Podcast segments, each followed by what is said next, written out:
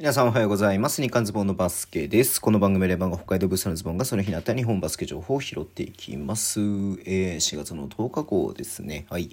えっ、ー、とね、B の方試合やってましたけれどもね、ちょっとダブルリーグがね、佳境に迫ってきてますね。ちょっとダブルリーグの話しようかなというふうに思ってます。えっ、ー、と、まずね、え、トヨタ自動車アンテロープスとシャン、シャンソン化粧品のね、えー、対決だったんですけれどもね、えっ、と、まあ、トヨタが、えっ、と、まあ、ここからのね、シードという形ですし、えー、先週ね、えー、全体3位のね、デンソワイリスを破ってね、上がってきたシャンソンでしたけれども、えー、昨日の試合ね、えー、80対57でトヨタ自動車アンテロープスが勝ちまして、え、今日の試合はね、83対63というね、え、点差で、え、トヨタが自動車アンテロープスが勝ちましたので、トヨタ自動車アンテロープスが2年連続のね、ファイナル進出ということになりました。うん。まあ、シャンソンね、若い選手が多くて、えー、まあね、勢いある感じで、で、伝送をね、倒したんで、ちょっと面白いね、感じになるかなと思ったんですけれども、やっぱりね、えっ、ー、と、三好選手とか、はい、えー、まあ、ウリ・ステファニーもそうだし、うん。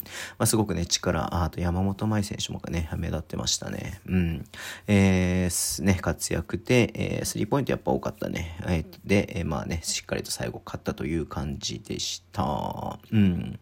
マウリが15点、三好が14点、ソハンナが13点、山本舞11点、宮下10点ということでね、うん。まあみんな結構点取れ、取って、まあハイスコアなね、えー、っと、得点になりましたけれども、で、かつね、シャンソンを、えー、しっかりね、抑えたという感じではありましたね。うん、はい。えー、まあね、まあディフェンディングチャンピオンですね、トヨタアンテロープスね、ちょっとね、えー、決勝どうなるか楽しみにしたいと思います。えー、で、もう一つの山ですけれども、えー、っと、全体1位のね、エネオスが、えー、ね、今週セミファイナルから登場で、全体5位のね、富士通ね、先週、えー、トヨタ暴食に勝ちまして、えー、セミファイナルに上がってきましたけれども、えー、昨日ね、58対67で富士通勝ちまして、今日も53対61位ということでね、両日ロースコアゲームでしたけれども、なんとね、えー、富士通が勝ちまして、えー、ね、何年ぶり ?5 年ぶり ?6 年ぶりか。6年ぶりのね、ファイナルだそうです。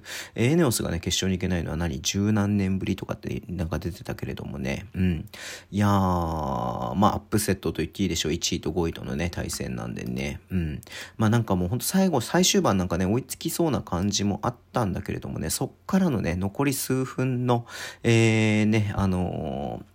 富士通の引き離しがすごかったっすよね。あの、町田るいのね、えっ、と、エンドワンとかもね、すごかったしね、うん、早かったしね、はい。まあ、その前のプレーとかね、お声のあのね、カットして入っていくプレーとかもね、すごく良かったですし、うん。まあ、まあ、なんか富士通ね、全体通してみんな躍動してたかなという感じではありました。まあ、そもそもね、1クォーター4対19っていうね、大差で15点差広げてね、スタートしてるんでね、うん、はい。えー、そこからね、まあ、エネス盛り上げましたしたものの一歩及ばずというところではありました。富士通篠崎美代17得点、町田瑠衣13得点、宮沢10得点ということでね、うん。いやー、強かったっすね、富士通ね。うん。はい。えー、ということで、来週行われますね、えー、6 4月の16、17、ね、ゲーム3までいけば18の月曜日まで、えー、の決勝は富士通と、えー、シャンソンという、あ、ごめんなさい、ごめんなさい。富士通とトヨタ、えー、自動車アンテロープスということで、はい、えー、すごくね、楽しみな試合になるなというふうに思って見てましたんで、来週ね、決勝を楽しみにしたいと思います。今年のね、オールスターはあれなんでね、5月のゴールデンウィークなんですよね、全部バテがやるってね、まあ面白い感じなんで、はい、えー、ちょっとね、えー、これも注目していきたいと思います。はい、えー、ということで今日はね、この辺でお会いしたいと思います。Twitter のも一応発信します。フォローお願いします。YouTube は、えー、毎日やってます。ラジオトークのアプリで聞いてる方はボタン押してください。では、今日もお付き合いいただきありがとうございます。それでは、いってらっしゃい。